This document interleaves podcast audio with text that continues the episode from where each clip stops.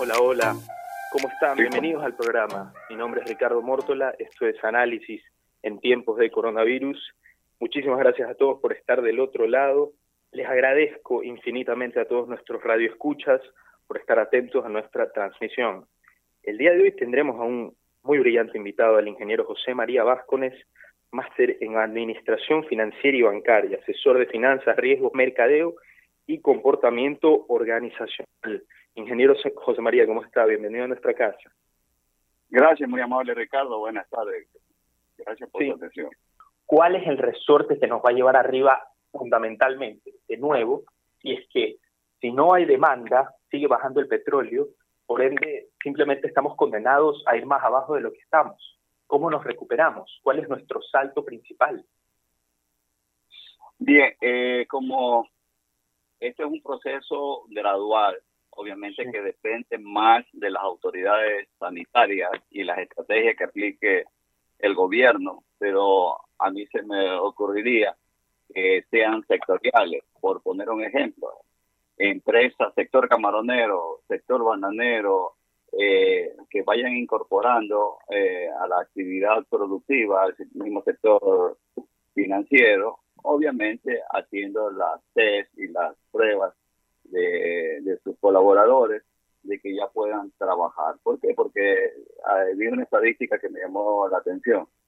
Se calcula ya en Guayaquil hay unas 700 mil personas aproximadamente eh, que ya son inmunes o que ya directo o indirectamente ha pasado el coronavirus por ellos. Entonces, ¿cómo lo sacan? Con la relación del 1% de, de mortandad que hemos tenido, aproximadamente unos 7 mil muertos. Entonces, ese, yo creo que eh, es hora de ir buscando eh, e ir liberando eh, que puedan salir a las personas que de una manera u otra están libres de la de la afectación, lo que sí las hay. Por ejemplo, en el domicilio hubo un enfermo, la atendió la esposa, lo atendió los hijos, y todo ese círculo familiar ha estado de una manera u otra vinculado.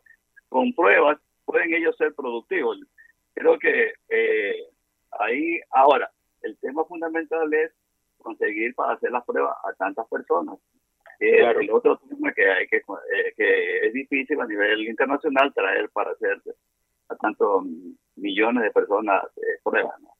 Así es. Ingeniero, entonces, eh, yo hoy día me informé que en Chile están intentando hacer más o menos la, idea que usted propuso, que la gente que ya se inmune tenga un carnet coronavirus, creo que así lo llaman en Chile, no estoy muy seguro, pero es algo que está en proceso. Allí está, carnet COVID-19 destinado a pacientes recuperados para los próximos días. Entonces, ¿usted creería que es una buena medida que estas personas inmunes ya tengan un carnet especial para que puedan salir a trabajar, a generar y a mover la economía? Correcto. Entonces, usted calcule que en la población económicamente activa del Ecuador, el dato de INES, son 12 millones 500 mil al 2019. Eh, afiliados al Seguro Social, aproximadamente unos 3 millones 500 mil eh, empleados. Y hay una fuerza que va a generar, va a generar trabajo, va este, va a consumir, va, a producir en las empresas. Entonces, eh, y después irá incorporando, obviamente, todo este sector informal que es bastante fuerte en nuestro país. Pero ya comenzamos a, a dinamizar gradualmente por sectores obviamente importantes, el sector exportador para generar divisas para el país, el sector de, servicios, eh, y hay varias eh, sectores que se pueden impulsar. Así es, así es, ingeniero José María Vasco. Les quiero contarle que el día de ayer yo me ilustré eh, por una columna de Walter Spurrier Vaquerizo, que con él enderece el rumbo que le pone. Eh, él habla principalmente, y es algo que me llama mucho la atención, evidentemente es algo lógico, pero quiero preguntarle a usted, Ecuador es el único país del mundo en el, en el que el gobierno no ayuda a las empresas a superar la liquidez, sino que además pretende endosarles el costo de atender la crisis, dice el texto. Eh, si estamos en una situación tan difícil como esa, ¿cómo esperamos que los privados o que, las, las microempresas están, están expectativamente queriendo ser empresas o quieren mantener a sus empleados, eh, ¿cómo pueden solucionar esto si aparte de que nos ahorcan, nos están ahorcando más? Sí, lastimosamente, eh, desde el año 2015, que hubo la caída del precio del petróleo, dejó de, percibir por los precios altos el Ecuador 7 mil millones de dólares aproximadamente. Y lastimosamente venimos con una historia que es voz populi del gobernante anterior eh, de despilfarro y gasto público. Y lastimosamente pues tenemos un déficit fiscal endémico que no lo podemos superar de aproximadamente unos 8 mil, 9 mil millones de dólares anuales, que son información pública. El, el país permanentemente tiene que estarse endeudando. Entonces, calcúlese de 2016, 2017, 2018, 2019. Miren lo que pasó en octubre, el desastre que se armó porque se iban a ajustar la, la, la subsidios para mejorar la finanzas públicas, para cubrir el déficit fiscal, todo, toda la problemática que hubo que incendiaron Quito. Entonces, eh, es, es complicado para el gobierno, se le hace complicado. Adicionalmente, las reservas en el Banco Central estarán en 2.300, 2.500 millones de dólares y de las cuales, pues, ¿qué sería lo justo?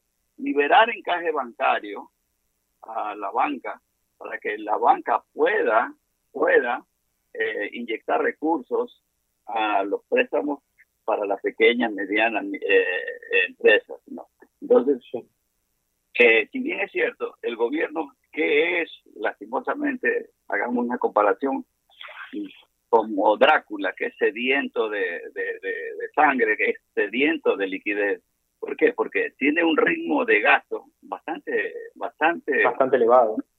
Claro, elevadísimo, que no lo puede cubrir. Es como en una casa que el papá tiene deuda, tiene que pagar gastos y no tiene para pagar. Si son 30 mil aproximadamente los gastos públicos, a duras penas por impuestos y recaudaciones llegarán que a 19 mil millones. El resto tiene que nuevos préstamos, refinanciar y, conseguir deuda. Entonces, la situación que heredó este, no quiero justificarlo porque no se han tomado las medidas que deberían haber tomado desde el inicio, lastimosamente, los ministros de que estuvieron en él, que se fueron de, de mucha pero poca acción entonces, lastimosamente, pues ahora estamos viviendo las consecuencias en este shock, en este cisne negro en la economía mundial que nos está pasando. Sí, eh, lo que ah, principalmente, para resumirlo, la escasez de dinero es lo principal. Hoy el ministro de Energía, René Ortiz, afirma que es el momento de eliminar subsidio combustibles en Ecuador. Esto es una idea que ya se venía proponiendo de varias economistas importantes en las semanas pasadas. ¿Usted cree, ingeniero, que es el único subsidio que se debe eliminar y el único gasto que se debe eliminar? ¿O cuáles son los gastos que antes de comenzar nuestra reestructuración debemos sacarnos de encima para tener ese colchón y poder decir de esta salimos haciendo estas reducciones de dinero? Por ejemplo, gas. Es un subsidio como de 900 millones de dólares al año. Independientemente se puede obtener por por, este, por el lado del combustible eh, por carreteros, se pueden cobrar peajes, se pueden concesionar. O sea, hay varias opciones o alternativas adicionales que se pueden. Podemos, en mi opinión, eh, crear una especie de IVA, IVA diferenciado. Eh, A consumos suntuarios, IVA superior. A consumos que son necesarios, el normal o quizás hasta sin IVA. Entonces, eh, hay varias medidas que realmente se pueden, se pueden tomar para aplacar un poco esta situación. ¿Por qué? Porque no nos olvidemos que esta situación no es solamente del Ecuador, sino es a nivel mundial, regional y mundial. Sí, ingeniero, pero algo déjeme recalcarle, y esto para mí es menester decirlo, yo creo que en toda la catástrofe que ha vivido todo el mundo, yo creo que Ecuador es algo aparte definitivamente. He visto números y creo que usted tiene que estar tan informado como yo de Colombia, de Perú, tanto en salud como en economía y nadie está tan bajo, al menos en la región de Latinoamérica como Ecuador. Y eso hay que decir. Sí, totalmente de acuerdo. No, no discuto. Ricardo tiene toda la razón, porque hay, hay varias situaciones. No tenemos reservas. El gobierno lo, no sé qué esperaba qué esperó hasta que probar qué pasaba en Guayaquil para ir tomando medidas para luego hacerlas en otros sectores importantes también de, la, de, la República y precautelarse eh, mejor. Entonces, este, eh, y aparte, los, tenido con, los estaba con cuentas atrasadas, yo creo que estaban más enfocados a cómo resolver los problemas de los, del pago de los 350 millones y de otras de otros temas que definir una planificación que iba, que iba a ser con esta pandemia, que no la calcularon. Así es.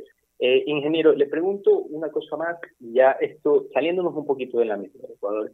Eh, principalmente los que sufrirán eh, efectivamente, aparte de los países de tercer mundo, son evidentemente los países de primer mundo exportadores de petróleo. Se me viene a la cabeza, por ejemplo, los Estados Unidos va a tener que pagarle a otras empresas para que el petróleo que ellos tienen en sus petroleras tengan que pasar en manos de estas personas, porque estamos en negativo. Entonces, ¿cuáles son las inmediatas afectaciones que sufren los países de primer mundo en este momento y si a esa afectación puede, puede haber una repercusión para los países de tercer mundo? ¿La habría o no la habría? Yo creo que el problema del coronavirus, y es que a nivel mundial, los lanzafuegos que hay, que demanda ya de ciudadanos, abogados americanos contra China, eh, eh, esto se puede complicar, se puede poner mucho más tensa la, la, la, situación. ¿Por qué? Porque, no, no, porque hay tanta interrelación hay fábricas de, de empresarios norteamericanos que están en Estados en China, perdón, que producen en China y hay un intercambio bastante bastante dinámico, bastante fuerte que si esto va a situaciones mayores, obviamente los países ricos pueden resistir por su propia naturaleza porque ellos están totalmente integrados, tienen todo. Entonces pueden satisfacer. En cambio, nosotros los países eh, pequeños que estamos a la cola, olvídese, vamos a tener serios problemas. Así es. Eh, en el ámbito laboral, hablando ya objetivamente aquí del Ecuador, eh, los contratos y las maneras de contratar a las personas son, al menos para estas épocas, bastante hostiles, bastante complicadas, porque tú no puedes hacer un contrato reducido. Yo pregunto, la idea de que ahora, de aquí en adelante, cuando comencemos a salir, cuando empiece a acabar esta pesadilla, eh, los contratos por horas, por días, eh, por ciertos trabajos, deben ser aceptados eh, en el Ministerio del Trabajo para que la gente tenga más facilidad de, uno, conseguir trabajo y dos, para que los jefes tengan más facilidad de encontrar trabajadores y así reactivar la economía, que es nuestro principal deber. Claro, urge, urge la necesidad. Y tal, tal esto eh, lo demuestra la página de, del Instituto de Estadística y Censo. 3 millones cuatrocientos con una población económicamente activa de, de 12 millones de, habitantes, menos 3, estamos hablando de que 8, 8 millones están, eh, están en, en, el aire, ¿verdad? Entonces, eh, entonces de, de 3 millones 500, 3 millones 700. Entonces, ¿qué pasa? Que debe flexibilizarse eh, y para que no haya esas leyes que no permiten una buena eh, contratación y libertad de contratación. ¿Qué es lo que está pasando? Hoy por hoy, liquidar a alguien que realmente porque bajó, hay empresas que no están vendiendo, piden ser ingresos. Claro, que no tienen dinero tiene que liquidarlo, pero con toda la ley. ¿Y de dónde saca? Exactamente. No, no hay recursos, no hay recursos eh, que tienen las empresas. ¿Por qué? Porque el capital de trabajo se, lo perdieron en 30, 45 días que dura esto. Y vamos a ver qué tiempo va a durar la recuperación. Así es. Claro, cada sector es un sector totalmente diferente y todo el mundo está buscando, todo, buscando por dónde recorta gastos. Es más, la misma cuarentena nos obliga a ser mucho más ahorrativos, cosa que no llevábamos el ritmo de gasto anterior. Así es, así ingeniero. Eh, una pregunta, esto ya en el ámbito de las empresas privadas eh, del Ecuador. Eh, me imagino que ahora es muy difícil que los bancos hagan préstamos a tales empresas para pagar liquideces, para pagarle a sus empleados, etcétera, etcétera, un montón de gastos que podrían haber. El financiamiento internacional, eh, ingeniero, le pregunto, el financiamiento sí, efectivamente puede ser beneficioso porque pueden haber bancos internacionales que le presten a una empresa, como por ejemplo Profuego. Le pregunto yo, ¿pero de qué sirve que se abran estos financiamientos internacionales igualmente? Tengo que pagar el porcentaje de, la entrada, que es el 5%. ¿Para qué lo aceptan si es que igual no hay ningún tipo de incentivo para que la gente lo haga? Sería lo mismo pedir acá que pedir allá. Igual tengo que pagar lo mismo y me estoy endeudando. Eh, lastimosamente, eh, como profesor de planificación estratégica, uno de los elementos que se, se ve el PES, que el entorno político, económico, social, tecnológico. Sí. El tema político del país es grave. Es grave. Porque ¿qué estamos viendo en la parte política? Llamar la atención o calladito, esperando que ya esto se normalice para va a ver que van a comenzarle a buscar las siete patas al gato. ¿usted, cree que, ¿Usted cree que ha habido demasiada, como dirían mis amigos, politiquería en este momento más que soluciones y trabajo? ¿Eso es lo que quiere decir usted? Exactamente, porque no, no, no nos enfocamos pensar en amarillo, azul y rojo, en ese himno nacional, en ese escudo. Del, no pensamos en Ecuador, no tenemos un sentido de nacionalismo, tenemos un la gente, eh, los políticos, lastimosamente, la gran mayoría, son yoístas. Entonces, ¿qué pasa? Si un inversionista, sea nacional o extranjero, un prestamista, sea nacional o, extranjero, va a ver donde hay unión, donde hay orden, donde hay organización, pero aquí cambiamos de leyes, andamos eh, con tanto de escándalo en escándalo, cuando debería ser armonioso. No pasa eso con Colombia, no pasa eso con Perú. Chile, el, el, últimamente el tema de, de, lo que han estado, pero realmente hay más unión. Así es. Entonces, si eh, no tenemos unión, no vamos a salir adelante nunca. Exacto. Ingeniero Vasco, de José María, ¿cómo estás? Mariela Viteri. Eh, yo, yo sé lo, lo estratégico que eres tú y el tema de la planificación, cómo la manejas. Por eso te quería preguntar el asunto de, del turismo y de los restaurantes. En la mañana tuve una entrevista con una, pues, eh, con Francesca, eh, que es la que dirige los restaurantes en Guayaquil, y me decía que estaban, eh, pues, rotos todos, ¿no? Obviamente con lo que ha pasado. Mi pregunta va a cómo podríamos enmendar y poner a trabajar al turismo y a los restaurantes, José María. Acabo de ver una publicación en, Instagram, en Instagram sobre los restaurantes que se llama Obtén tu COVID Free, o sea, libre de COVID. ¿Cómo llegar a un restaurante? Parece cómo, cómo la gente ya está ideando formas de sacar adelante sus negocios. COVID Free. O sea, libre de COVID. Anda a un restaurante, ahora no solamente va a ser libre de humo, de cual me alegré, sino también libre de COVID. Entonces, la gente se está reinventando, José María. Exacto. Hermoso lo, lo, lo, lo, que está pasando. ¿Por qué? Porque vamos a un, a un nuevo orden, vamos a un nuevo, una nueva forma eh, de hacer negocio.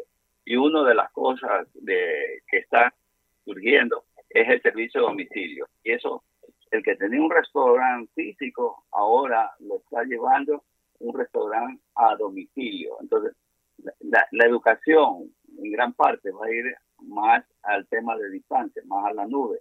Entonces, eh, ese es un proceso que yo creo que la empresa privada se va a adaptar mucho más, mucho más rápido, mucho más rápido. Eh, hasta que luego vuelva a, que ya nos podamos ver, poder conversar sin mascarillas, viéndonos los ojos, sin andar cubriéndonos todo, todo, todo el rostro. Entonces, evidentemente a eso vamos, ¿no? A, un cambio realmente eh, tecnológico y obviamente los restaurantes van a estar dando, como ya hay muchas personas que a través de las redes eh, están vendiendo sus productos, sus tortas, sus cakes, su, qué sé yo, almuerzo y están trabajando, están, están buscando y eso hay que apoyarlos. Claro, pero hay que ver qué se les ocurre, porque esta promoción que había que instalarla y para que tú sigas una cantidad de pasos para que tengas un restaurante COVID free, pues es eh, para ir al restaurante, no delivery, ojo, no delivery, sino para que tú puedas asistir a un restaurante que sea COVID free. Entonces, ah. es increíble cómo la gente va a comenzar a adaptarse. Tal vez, como decía el día Francesca, ya no pueden entrar 50 personas en mi restaurante, sino 12. Tengo que hacer una cocina vista para que todo el mundo vea que todos los cocineros están con mascarillas, están con guantes, o sea, para todos tener la seguridad de que realmente se puede hacer esto. Pero para todo esto, para toda la creatividad que queremos tener, José María, necesitamos pues capital Así es. O sea, es que para cualquier, para sobre todo para los pymes, ¿no? Y las y los emprendedores que son el 70% de este país, son los que más dan trabajo a la gente. Entonces, realmente necesitamos capital. Eso es lo más importante, porque la creatividad, fijas cómo la creatividad del ser humano es, pero infinita. infinita. Sí, eh, la, la banca está muy eh, ahorita tiene un, evidentemente un problema, ¿verdad? Que tiene que atender a sus pacientes que están heridos, a clientes que están con, negocios que están con problemas, obviamente. Como el Ecuador necesita reestructurar deuda, los pequeños necesitan reestructurar deuda. Como el Ecuador necesita inyección de capital de trabajo, el pequeño necesita eh, inyección de capital de trabajo. Entonces, Evidentemente ellos tienen su, eh, su área de riesgo, sus evaluadores, que evaluarán caso, caso por caso para ir apoyándolo. Y creo que eh, debe haber eh, apertura y sobre todo ir eh, apoyando a esas nuevas iniciativas, obviamente que tienen que demostrarlas, que tienen capacidad de pago y, que les generan negocios, para readaptar los restaurantes físicos al libre de COVID y a su vez también eh, otras iniciativas como domicilios, etc. Ingeniero, sí, efectivamente. Le quería preguntar, ahora que mi mamá resaltó la falta de capital, ¿es menester inmediato que el Ecuador vaya a, eh, en relaciones internacionales a pedirle algún eh, pedirle dinero a los Estados Unidos enérgicamente? Yo no cree que sea menester inmediato inmediato. Eh, yo creo que desde ya deberían haber equipos en conjunto, tanto el sector público como el sector privado, porque yo me pongo como, como ministro de Finanzas. ¿Qué me interesa a mí ir a resolver mi problema de caja de, del Estado? Pero eh, del sector privado, ¿quién está buscando a través de los organismos internacionales que a través de la banca privada eh, que se canalicen recursos para la reactivación económica. No hay, seguimos escuchando. Entonces, lo ideal sería que a través de la asociación de bancos, eh, los, los banqueros mismos se promuevan las nuevas facilidades para apoyar a los sectores que demanden con creatividad nuevas formas de negocio para hacerles operaciones. Que hay apertura de lo que me he dado cuenta de principales unos dos, tres banqueros que han hecho su, hacen opinión pública. ¿Usted cree que esto ya se está haciendo o cree que es una opinión en el aire? ¿O cree que es simplemente una propuesta que todavía no se ha cumplido o no está en camino de? Lo, lo primero que están esperando es ver eh, cómo, cuándo se, se activa eh, cuando la economía se comienza a activar, o sea, que la gente comienza a salir, a moverse. ¿Por qué? Porque el, el empresario no ha tenido esa facilidad de ir a conversar con su banquero y darle sus ideas, entonces este, eh, tendrán que irlo viendo en el camino corriendo para ir apoyando esa reactivación. Eh, básicamente es tema financiamiento para una reactivación económica. Así es. Eh, el financiamiento, sí, ingeniero, eh, disculpe, ¿quería decir algo? No, no. Sí, eh, ingeniero, le quería preguntar también, eh, esto es una pregunta que yo se la hago a todos los entrevistados relacionados con la economía y con las finanzas. es bastante personal. ¿Qué es lo que no se ha hecho? ¿Qué es lo que primero se debería hacer para empezar esta larga carrera en el ámbito de la economía y de la salud pública, que en su opinión no se ha hecho hasta ahora o no ha comenzado a hacer. En su opinión, en su opinión como persona, no como profesional. en la hay una eh, la etimología de la palabra economía está en los diccionarios que, dice o economos que básicamente es administración de la casa y eh, de sus raíces de las palabras ¿no? entonces no sabemos en la parte la, economía es el resultado de lo que cómo la sociedad se comporta son es la, libreta de calificaciones ¿no? verdad ahora bien este, y si hablamos de, de economía trabajo, ahorro, inversión, reinversión.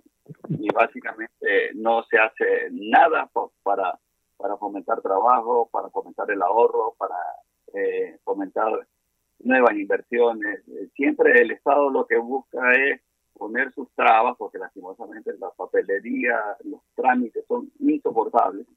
Este, y la, la cantidad de impuestos eh, que le cargan al ciudadano en vez de apoyar en esas iniciativas. Por ejemplo, si uno en un estado de resultados, ventas, paga IVA, paga costos de venta, paga los trabajadores, paga impuestos, paga compra materias primas, paga impuestos. Todo tiene una pequeña utilidad, paga impuestos. Usted pierde, bien, gracias, como le ah, ya, tiene que liquidar a los trabajadores y es más, tiene que pagarme todas las deudas. Entonces es complicadísimo.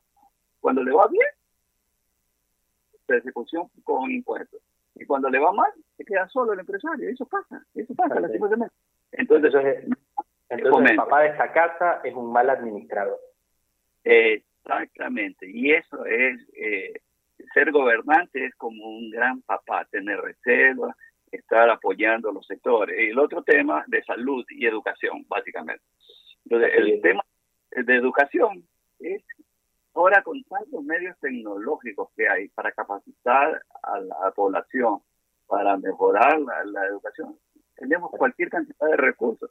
El tema de salud, el tema de salud se puede trabajar con eh, medicina que es desde la medicina natural hasta la más eh, certificada.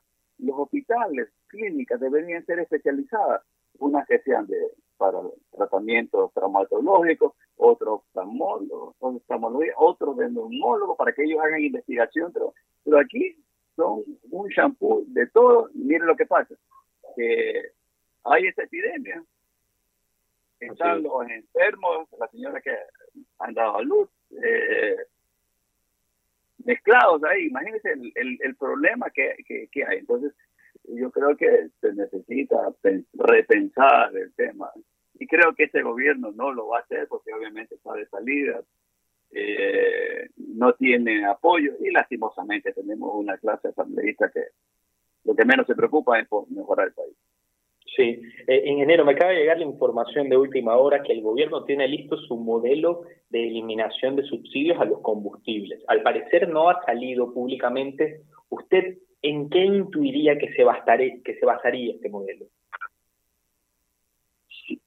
Eh, hay, varias varias opciones, ¿no verdad? Eh, ¿Quiénes fueron los que reclamaron? Los que menos combustible usan. Así es. O sea, nosotros que usamos súper, nos subieron el, el galón y seguimos seguimos eh, usando, ¿no verdad? Ahora bien, eh, deben tener un, un, esquema, no sé, el diésel. Tenemos que ser eficientes, ¿no? Y para eso tenemos que estar claros que la fiesta del combustible poco a poco se irá apagando. El petróleo eh, será menos. ¿Por qué? Porque el consumo de energía limpia cada vez es mucho más fuerte. Ustedes los jóvenes son los primeros preocupados por tener un mundo limpio. ¿Y la fiscalización del gas, ingeniero? También se, se requiere eliminar. No, es justo que un tanque de gas cueste 2 dólares 50. Así es. Eh, eh, eso, y cuando debería estar costando 10, 11 dólares, y un tanque de gas en cualquier domicilio dura un mes, mes y medio.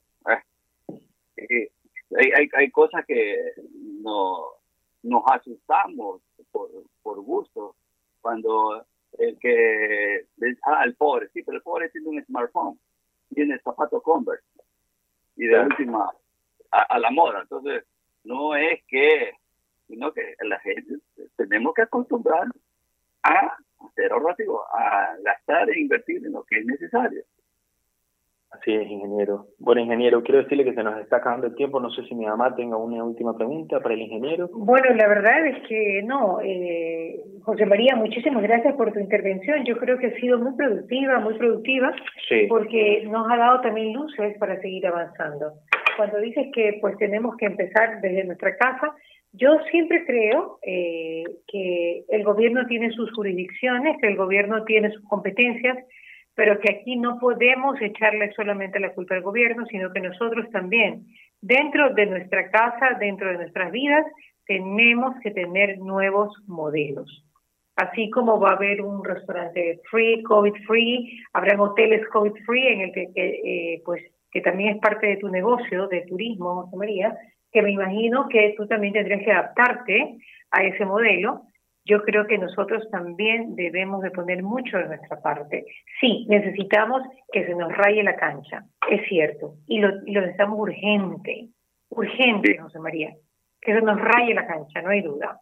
Para todos, para, los, para los, las empresas grandes, medianas, pequeñas y para los trabajadores informales. Eso lo necesitamos con urgencia, no puede ser tan pasivamente, no puede ser eh, con lentitud, no puede ser pensando qué pasa mañana en, el tema de salud. Es importantísimo, pero todo tiene que ir en paralelo, tanto la economía como la salud, porque si no, porque resulta que el remedio va a ser peor que la enfermedad, ¿cierto? Entonces, sí, necesitamos que el gobierno nos raye la cancha lo más pronto posible. Creo que entendemos también que el gobierno está en una situación complicada y que no todo puede ser crítica, pero nosotros también tenemos como seres humanos, como tú dices, cuidarnos dentro de casa. Gracias.